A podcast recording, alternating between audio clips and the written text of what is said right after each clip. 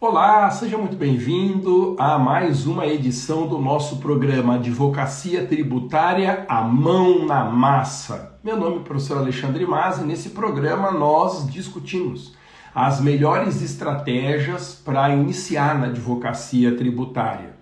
Hoje nós temos visita, uma visita ilustre aqui que vai bater um papo conosco. E hoje nós vamos falar sobre os primeiros passos na advocacia tributária. Hoje nós vamos bater um papo com a doutora Fernanda Souza.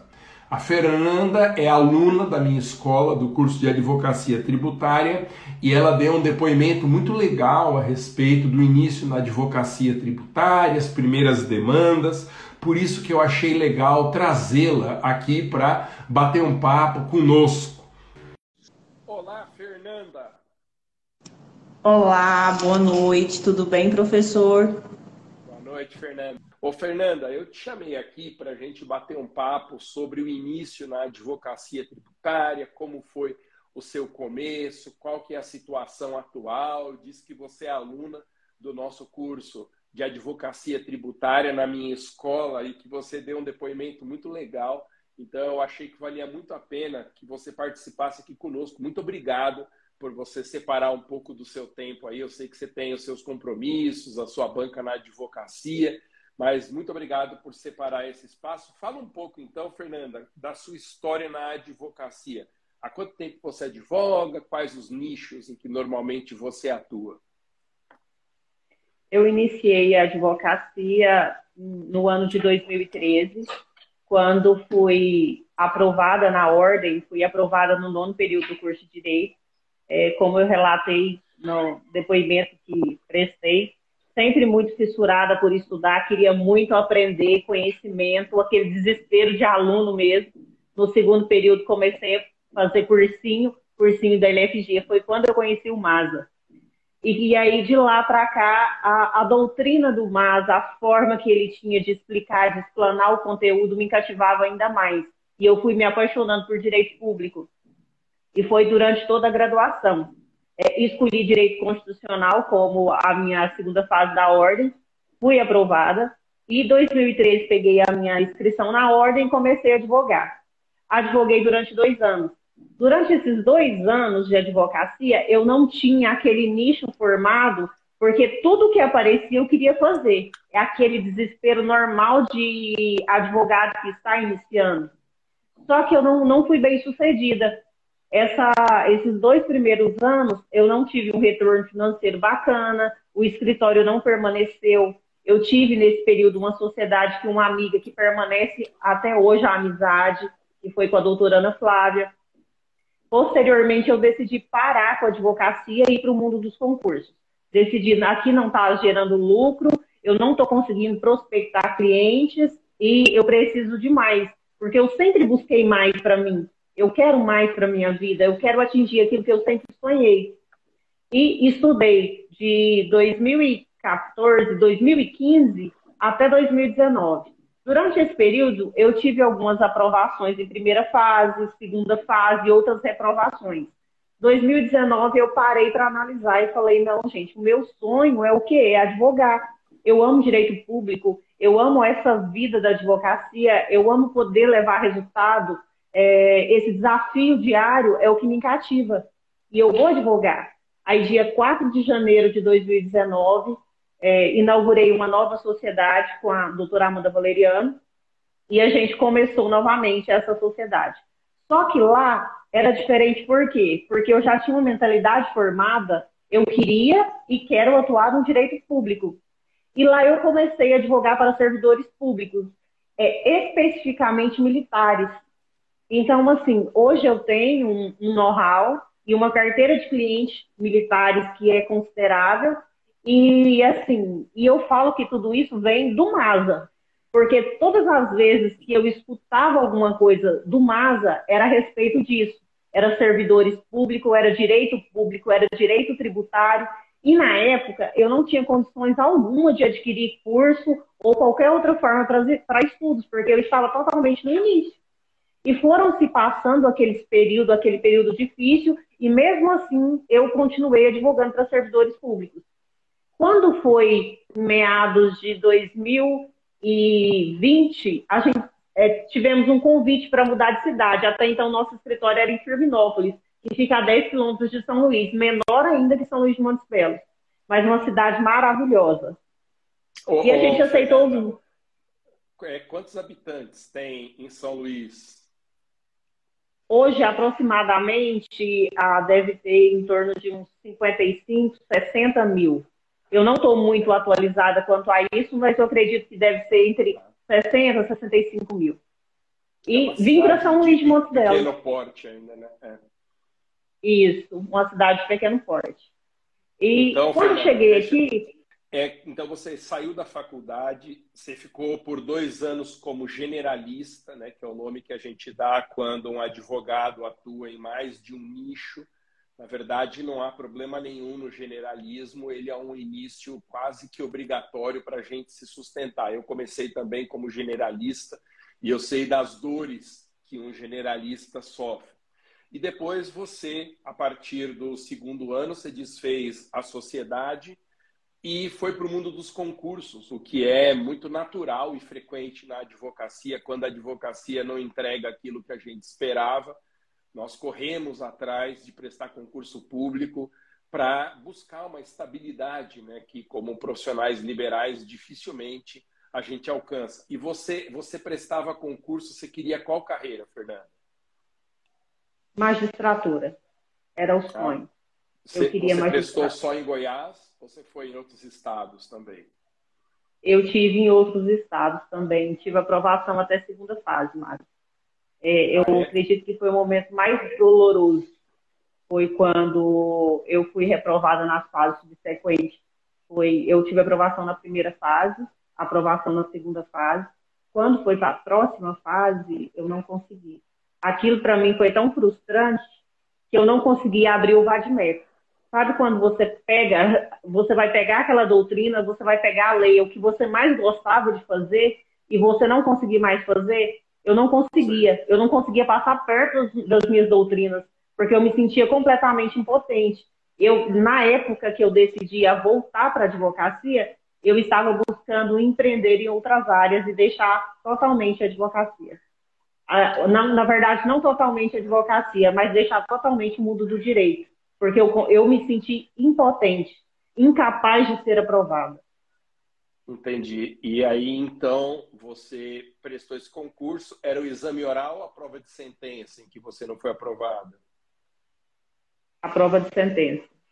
Tá. Sabe que a minha mulher, a Tati, ela foi uma concurseira brilhante. Hoje ela é procuradora do estado de São Paulo. E com ela aconteceu uma coisa muito parecida. Ela estudou durante quatro anos desde que saiu da faculdade e não passou em concurso nenhum. Ela teve duas reprovações no exame oral da magistratura federal aqui da nossa terceira região. E aí aconteceu um fenômeno que é muito curioso. Eu sempre contava para os meus alunos que a partir da primeira aprovação que ela teve, destravou o número de aprovações. É muito curioso como isso funciona. Só que ela tem perfil de servidora pública porque existe um perfil de servidor público. Quem gosta de empreender, como você disse que é o seu caso, tem sempre um friozinho na barriga, assim o serviço público nunca vai satisfazer uma pessoa com esse perfil. Mas é muito comum o que aconteceu com você. E quando você voltou, você falou que você passou a ter uma carteira muito significativa de servidores públicos, né? É, como que chegou então em tributário? Com o passar foi quando a gente veio para São Luís de Montes Belos. Recebemos um convite para advogar na área imobiliária. A minha sócia advoga na área imobiliária, é uma excelente profissional, e a gente conversou e decidiu que seria bom para nós sair de uma cidade de 12 mil habitantes e vir para uma cidade com um considerável, considerável é, potencial de mercado. E viemos. E quando a gente veio, eu acho que isso é natural e creio que pode ter acontecido com você e com vários colegas que estão aqui nos acompanhando. É aquele frio na barriga do medo de mudar de cidade, mudar tudo, mas estamos com medo? Vamos com medo mesmo, porque é o empreender. E viemos. Você saiu da sua Chegando aqui passado. Justamente. É, passado algum tempo que a gente já estava advogando para essa imobiliária, é, chegou a, até mim uma execução fiscal. E aí essa execução fiscal chegou até mim e eu sempre gostei muito de estudar sobre a matéria, mas era teoria, é, não tinha nada a ver com prática, não sabia, não tinha habilidade prática alguma, ainda mais uma execução fiscal de uma CDA é, que estava ali qualificada em um milhão de reais, é um patrimônio considerável do cliente, é a vida do cliente. E eu pensei comigo, eu não vou desistir, porque eu nunca desisto. Eu sempre vou atrás dos meus sonhos. E isso para mim hoje foi uma é como se fosse uma confirmação de todos os meus sonhos e me descobrir no mundo do direito. E eu fui buscar conhecimento. Me deparei com um vídeo seu no YouTube. Esse vídeo ele está disponível, eu acredito que ainda esteja, porque eu não mais o procurei, falando sobre a exceção de pré-executividade, aonde você dava aquela aula, sabe aquela aula com emoção que você passava os passos a passos e olha, aqui tem que ser assim, pode ser assim. Se você encontrar isso, você vai encontrar uma prescrição. E eu, aquilo para mim, eu é, absorvi várias vezes assistindo a aula. E depois daquilo parei, estudei todo o processo. O processo dava em torno de umas duas mil páginas, porque era físico ainda. Hum. E depois que eu terminei o estudo, que eu consegui terminar os meus mapas mentais, eu falei, agora eu vou peticionar e fiz uma exceção de pré-executividade, oh, oh. a minha primeira peça processual. Que coisa. Ô, Fernanda, esse cliente de uma causa grande que você pegou era pessoa jurídica, física, e qual que era o tributo que estava sendo cobrado? Foi multa. Multa referente à ICMS. Então era uma pessoa jurídica, né? Isso. Só porque aí lá na CDA eles colocaram, era uma pessoa jurídica, e posteriormente aí a, colocaram ele como co-devedor, pessoa física. Ah, e aí, essa, é consequentemente, isso, e consequentemente, o que, que aconteceu? O juiz não excluiu ele como co-devedor e ele não foi citado, não foi encontrado para citação durante o processo, mas teve ali várias, teve penhoras de bens, depois desses bens, conseguiu-se reverter a situação das penhoras e o processo foi caminhando, caminhando. É, desde o ano de 1996, esse processo tramitava. Nossa. E passou por inúmeras mãos, mãos de colegas e várias coisas aconteceram ali no bojo daquela CDA e todas as discussões, cartas precatórias, um processo muito complexo. e aí eu construí a minha primeira a, a, a, gente chega lá, a relação dele com a empresa, ele era sócio, era gerente, o que, que ele era? Ele, é, ele era sócio, sócio proprietário. Era ele e a esposa. Essa, essa tese a gente até estuda no curso. Tem esses vídeos meus, estão no meu canal do YouTube. Há uns três anos atrás eu fazia vídeos temáticos por peças, assim. Então tem lá embargos de execução, exceção de pré-executividade, anulatória, MS, e essa é uma das teses mais importantes da execução fiscal. Quando a dívida originária de ICMS, no seu caso, é uma dívida de uma empresa, de uma pessoa jurídica, e na execução fiscal é incluído no polo passivo, além da empresa, um dirigente também, no seu caso, um sócio. Há um artigo no CTN, que é o artigo 135, que diz que nos casos de infração ou fraude, é possível responsabilizar o dirigente, mas o fisco tem que fazer essa prova. E pelo visto, no seu caso, não foi feita essa prova, né, Fernando? Não, não foi feito. E foi aonde a gente conseguiu a modificar toda a, toda a situação do processo. E qual, qual, durante, qual diante... Teses que, que teses que você levantou, Fernanda, nessa exceção? A, a primeira coisa que ali eu levantei no primeiro momento foi a discussão se eu faria um embargo à execução ou se seria uma exceção de executividade. E eu me lembro como se fosse agora, de você falando, se você vai propor embargo à execução, você vai calcionar o valor do débito. É. E eu pensava, o meu cliente, ele tem um benefício previdenciário que é R$ 1.100. Na época do FAPO era R$ 1.100. como nós vamos calcionar esse valor de um milhão de reais. Então, vamos claro. tentar para a executividade.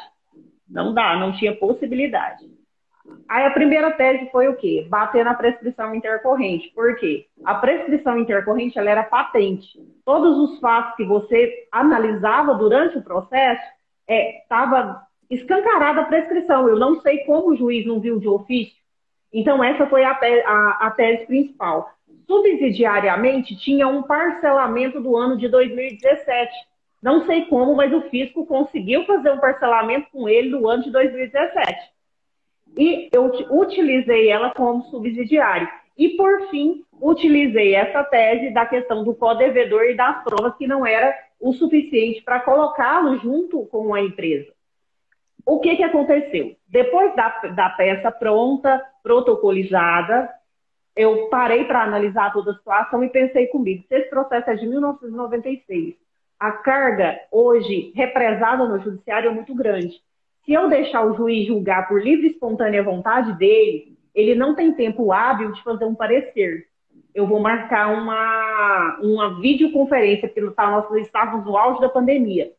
O juiz foi totalmente solícito comigo, me atendeu, é um, um excelente profissional, porque é, ele foi solícito em me ouvir, todas as teses eu explicando. Quando foi dez dias depois dessa oitiva que a gente teve, ele declarou a prescrição intercorrente. Esperei que o Estado fosse recorrer, porque era um valor considerável, e o Estado se manteve inerte. E ali a gente conseguiu colocar fim em um processo que perdurava Nossa. com um grande espaço de tempo. Então, re resumindo, o que aconteceu foi que você assumiu a defesa da pessoa física, ele estava sendo cobrado possivelmente do valor integral que você diz que superou um milhão de reais, ele não tinha patrimônio Isso. suficiente para garantir o juízo, e você alegando a prescrição intercorrente e a impossibilidade de redirecionamento da execução fiscal, você livrou o seu cliente de uma dívida de mais de um milhão de reais. Nossa, como foi quando você contou para ele, Fernando? Ele ficou em êxtase.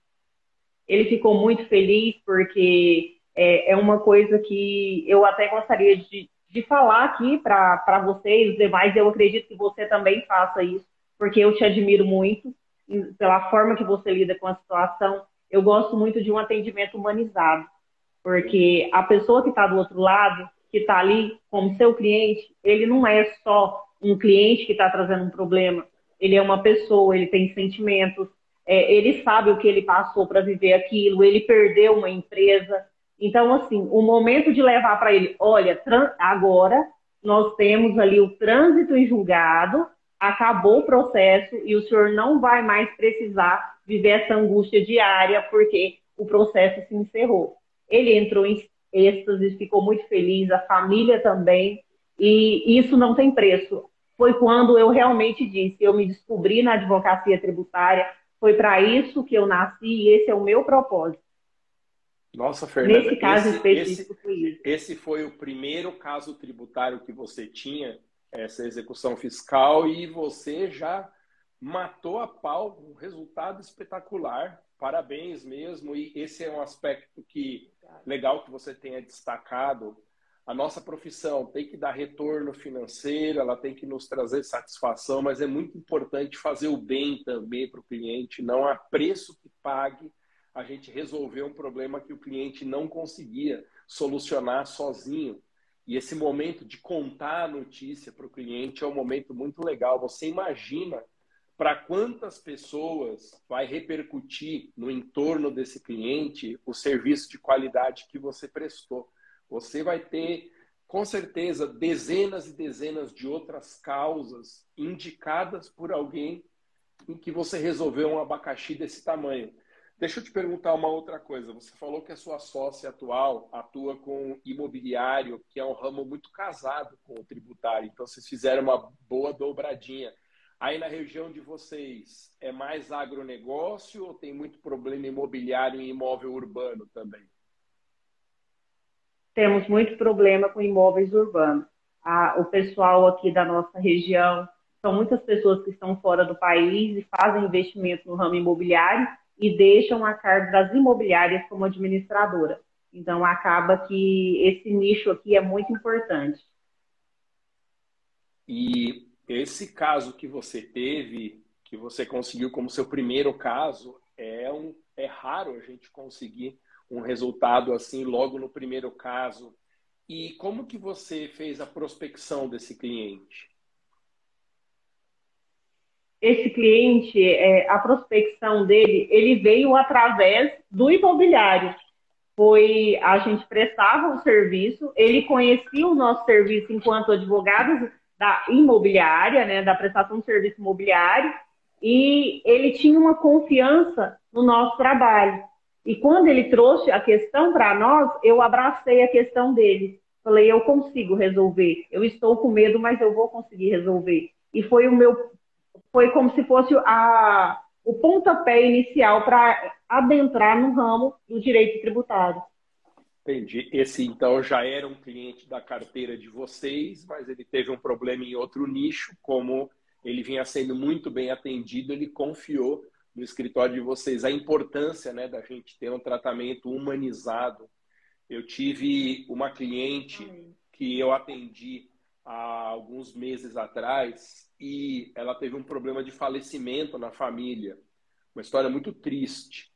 E aí ela me procurou, ela já era minha aluna em algum dos cursos da minha escola, e ela disse: é, professor, eu resolvi fechar o contrato com você, com o seu escritório, porque você foi a pessoa que me ouviu, que prestou solidariedade com a questão da morte na família. Então, é muito importante a gente enxergar isso que você disse.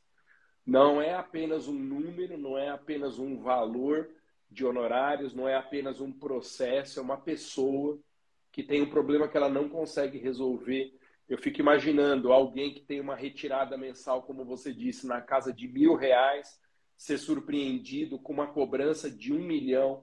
Seguramente isso impactou na família, a pessoa teve dificuldade para dormir, talvez restrições no próprio mercado de trabalho por conta de uma dívida como essa, enfim. Você foi um agente, um agente de bem na vida dessa pessoa. Que maravilha. É, deixa eu te perguntar uma outra coisa.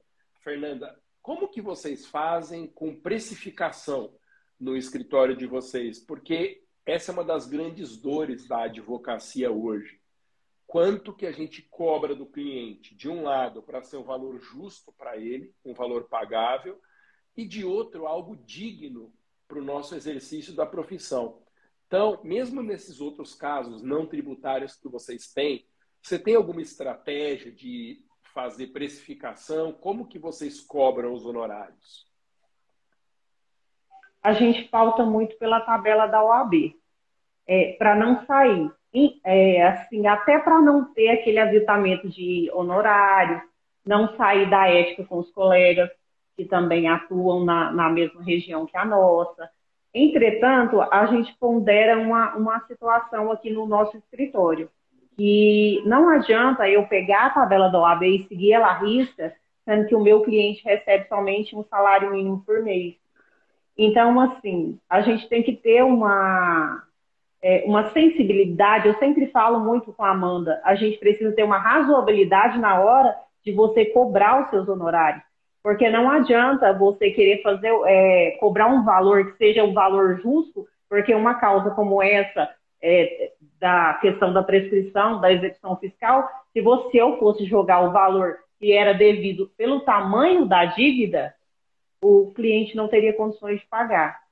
E da, o que, que a gente faz? A gente joga uma razoabilidade sobre o valor que ele ofere mensal, sobre a questão dos bens que ele tem, como que é a questão que ele vive. Porque a nossa região aqui é uma região rica. São Luís de Montes Belos hoje se destaca muito.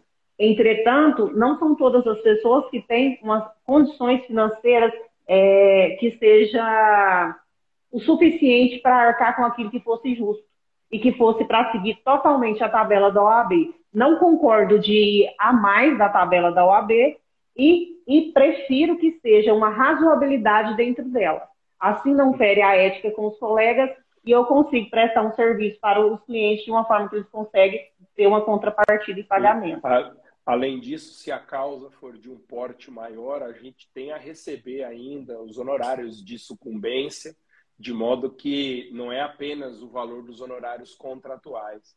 E eu fico muito feliz, eu não tinha te perguntado isso antes, mas eu fico muito feliz de saber que você aplica como parâmetro a tabela da OAB, porque em muitos lugares no Brasil, infelizmente, a tabela da OAB virou uma ficção e aí o cliente faz leilão entre advogados, umas posturas que alguns colegas nossos tomam que prejudicam demais o mercado. Então, usar a tabela da OAB como referência, é o que você disse, é um respeito aos demais colegas e, por outro lado, é um, um recebimento mínimo que a gente tem e para remunerar com integridade, com dignidade o exercício da nossa profissão. Fernanda, você que Deixa eu aproveitar para te perguntar uma outra coisa. Você que ficou esse tempo desligada da advocacia, se dedicando a concursos, você disse agora há pouco que foi meio frustrante o seu começo na advocacia, os seus dois primeiros anos. Na sua opinião, quais são os maiores sonhos que alguém que chega na advocacia hoje tem? A pessoa, como que ela pensa que ela estará dali a 10 anos. Então, nós estamos falando no início da advocacia tributária. Quais que, na sua opinião, são os grandes sonhos da advocacia hoje? Hoje, eu penso na advocacia tributária como se ela viesse é, agregar valores. Porque eu acredito muito, Alexandre, que a gente, todo, todas as pessoas têm um propósito. E você só vai cumprir aquele propósito quando você faz aquilo com amor.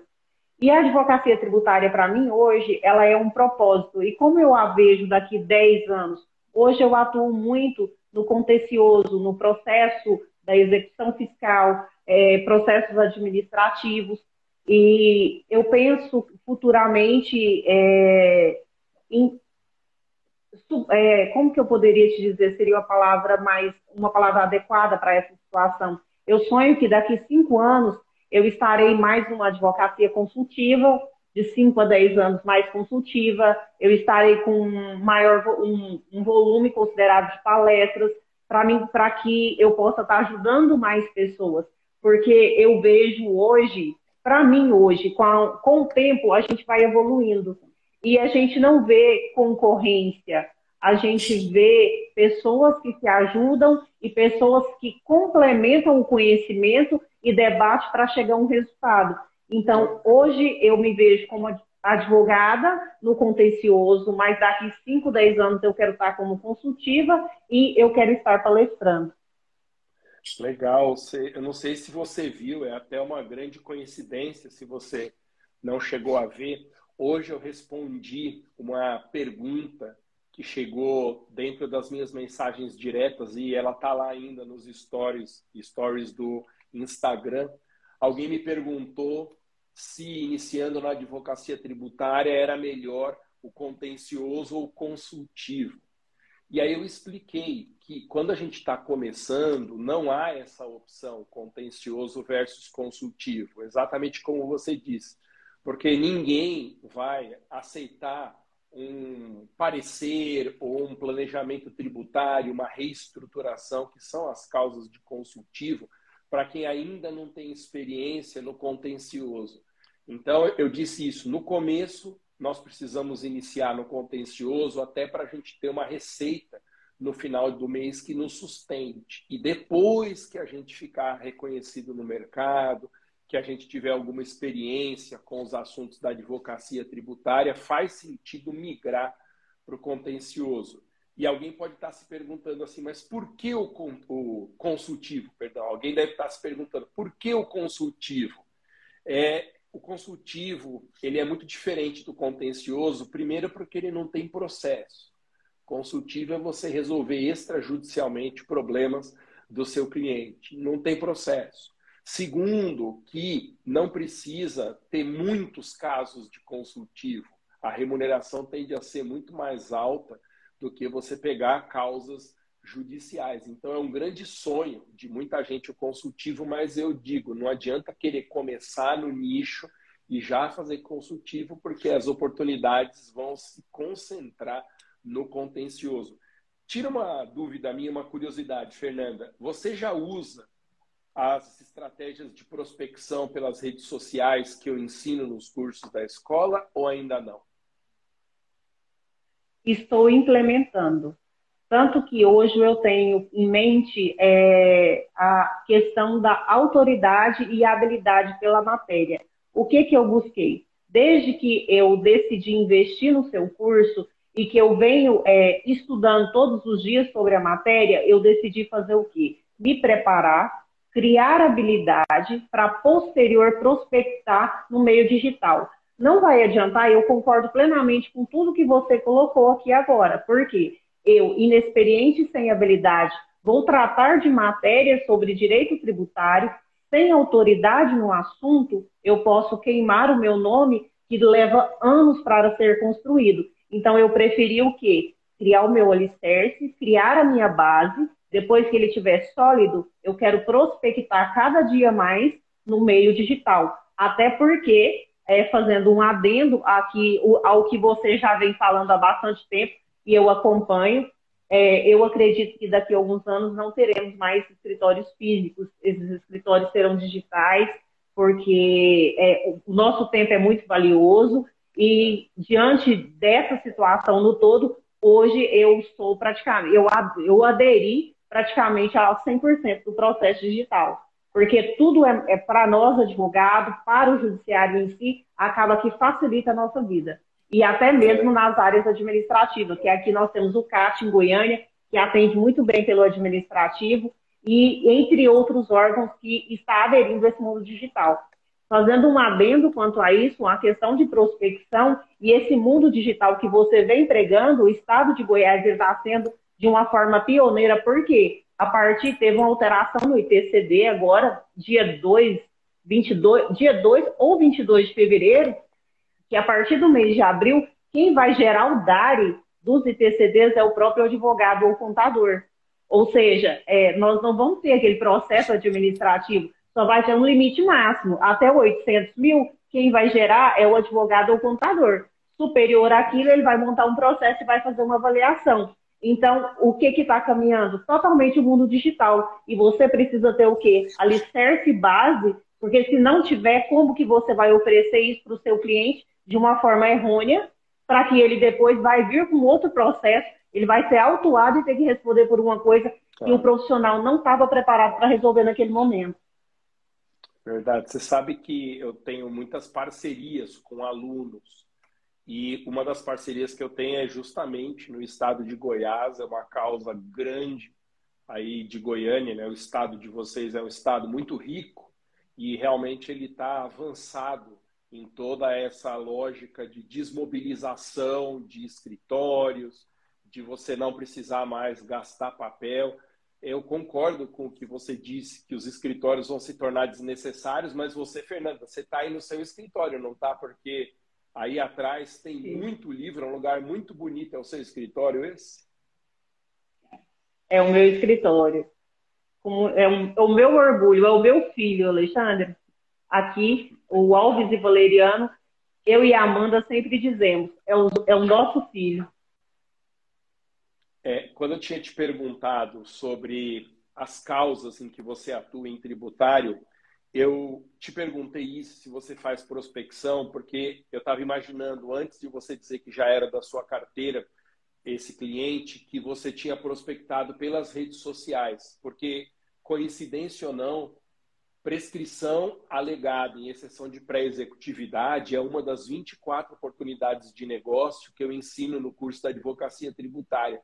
Então, poderia haver prospecção ativa pelas redes sociais nessa oportunidade, mas acabou sendo uma coincidência. Fernando, para a gente encerrar, qual que você acha que é a dica que você tem a passar para os profissionais que estão assistindo essa live, nossos colegas de profissão, e pensando assim, nossa, eu queria também iniciar na advocacia tributária, eu queria fazer como a Fernanda, de pegar um caso grande, de ajudar a resolver um tremendo abacaxi do cliente? Que conselho que você dá para quem está de olho aí no nicho de tributário? Inicialmente, é, após a minha decisão de investir no curso do MASA, eu já tenho novos contratos, tanto com os servidores, os militares, porque a gente tem uma questão previdenciária aqui que envolve tributos, e foi através do, do seu curso que me deu alicerce. Só para ponderar que não foi somente um caso que veio aleatório, mas posterior à, à decisão de investir, eu tive retorno. É, é questão, essa questão previdenciária envolvendo os tributos, e também execução fiscal de multa, não CDAs nos valores, que foi essa primeira, mas hoje a gente tem aqui no escritório grandes casos de CDAs que precisou de redirecionamento de, de CDAs porque tinha que era ilíquida, precisava debater valores, entre outras coisas, a questão das contas de energia, da base de cálculo. Então, assim, para quem hoje está de olho quer fazer tributário, gosta da matéria, o que, que eu indicaria para vocês? Faça o alicerce de vocês, procure, é, eu indico a escola do MASA, por quê? Porque lá, tanto os servidores públicos quanto a, o tributário, eu vejo uma casadinha. Como, eu enxergo como se eles casassem. E isso é um nicho que nunca vai acabar. Por que, que ele nunca vai acabar? Porque o Estado ele nunca vai deixar de buscar é, receitas. E nem sempre as receitas que ele busca, ela é legal. Então é um momento de nós, enquanto advogados, que quer demonstrar, que quer que vale a justiça, que o nosso juramento seja tenha uma validade, vai buscar isso contra o Estado, no poder da, da, da tributação, para limitar a tributação, ou para que evite de aplicação de algum tipo de lei que foi, ah, principalmente no estado de Goiás, publica-se uma lei, ela começa com vigência, eles se arrependem, publica outra e vai lá e corta o subsídio. Isso aqui é normal e acontece é, rotineiro. E são coisas que não vão terminar. Então, o que eu indicaria para vocês? Faça a inscrição na escola do MASA, compre as doutrinas dele, porque ele escreve muito bem e ele fala muito claramente. Então, quem tem dificuldade com direito público, a primeira coisa que eu indicaria. E nunca desista dos sonhos de vocês, porque vale a pena. Se eu estou aqui hoje é porque eu não desisti, apesar de todas as dificuldades que eu passei. E no mais, eu agradeço muito a oportunidade. Sim? É, eu que te agradeço e você disse uma coisa que pode ter soado estranho, mas eu concordo com você, assina embaixo. O direito tributário advocacia tributária, advocacia para servidores públicos, não tem como acabar.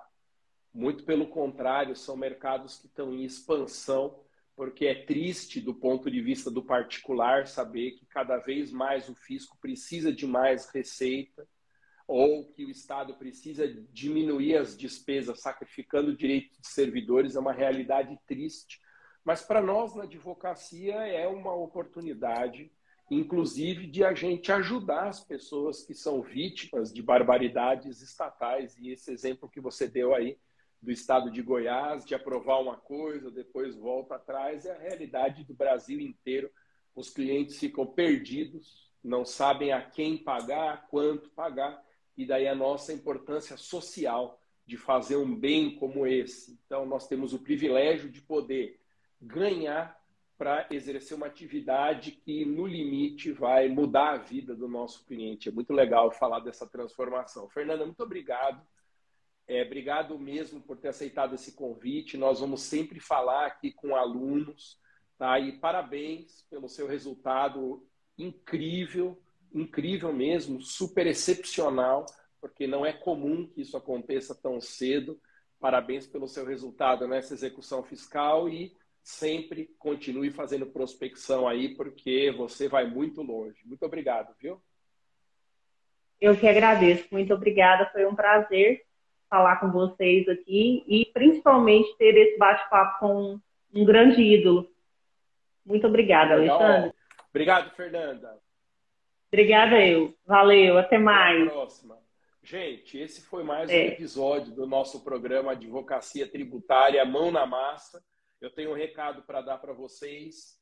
A partir da semana que vem, esse nosso projeto Mão na Massa da Advocacia Tributária, que é a discussão de temas muito práticos mesmo, nós vamos fazer de segunda a sexta.